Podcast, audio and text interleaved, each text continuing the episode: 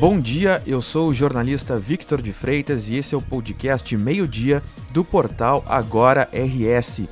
Você confere aqui um resumo das principais notícias desta sexta-feira, 17 de setembro.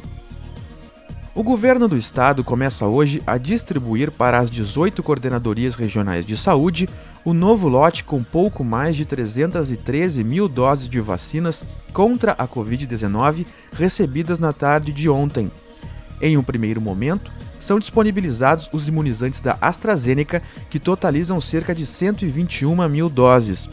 As vacinas restantes são da Pfizer e não devem ser entregues por enquanto para ficarem mais tempo congeladas na Central Estadual de Armazenamento e Distribuição de Imunobiológicos, a SEAD. O governo afirma que os municípios ainda têm estoques da Pfizer, então o objetivo é que não haja desperdício de vacinas. Junto com as doses da AstraZeneca, também são enviadas doses da Coronavac que estão na SEAD. Elas são destinadas à aplicação da segunda dose no tempo oportuno em quem já recebeu a primeira dose. Uma menina de 12 anos morreu depois de ser atingida por um disparo de arma de fogo ontem em São Cepé, na região central do estado.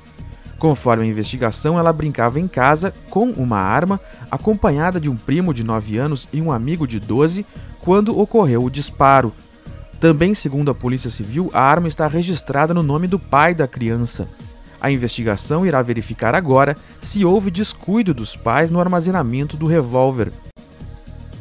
Um homem roubou entre 15 e 30 ampolas de morfina no início da noite de ontem, de dentro do Hospital São Carlos, em Farroupilha, na Serra.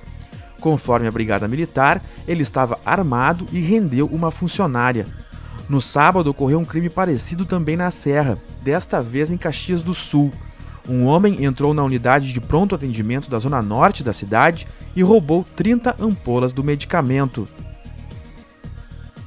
A Polícia Federal faz operação de busca e apreensão de documentos em dois endereços da Precisa Medicamentos. A empresa é investigada por supostas fraudes para a aquisição de vacinas. O objetivo da ação é acessar a íntegra do contrato que a empresa teria firmado com a Barat Biotech. A ação está sendo realizada após pedido da CPI da Covid e autorização do ministro do STF, Dias Toffoli. A Precisa e o Ministério da Saúde não revelaram a íntegra do contrato para a compra da vacina Covaxin, nem quanto a empresa lucraria com o negócio. A sexta-feira é de tempo instável em boa parte do Rio Grande do Sul. A previsão aponta para chuva volumosa, sobretudo para a metade norte do estado.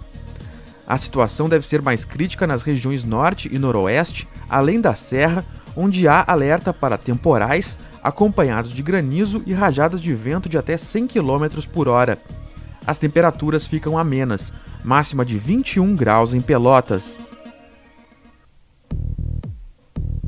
Esta edição do meio-dia chegou ao fim, mas você fica sabendo o que acontece no estado em agora no rs.com.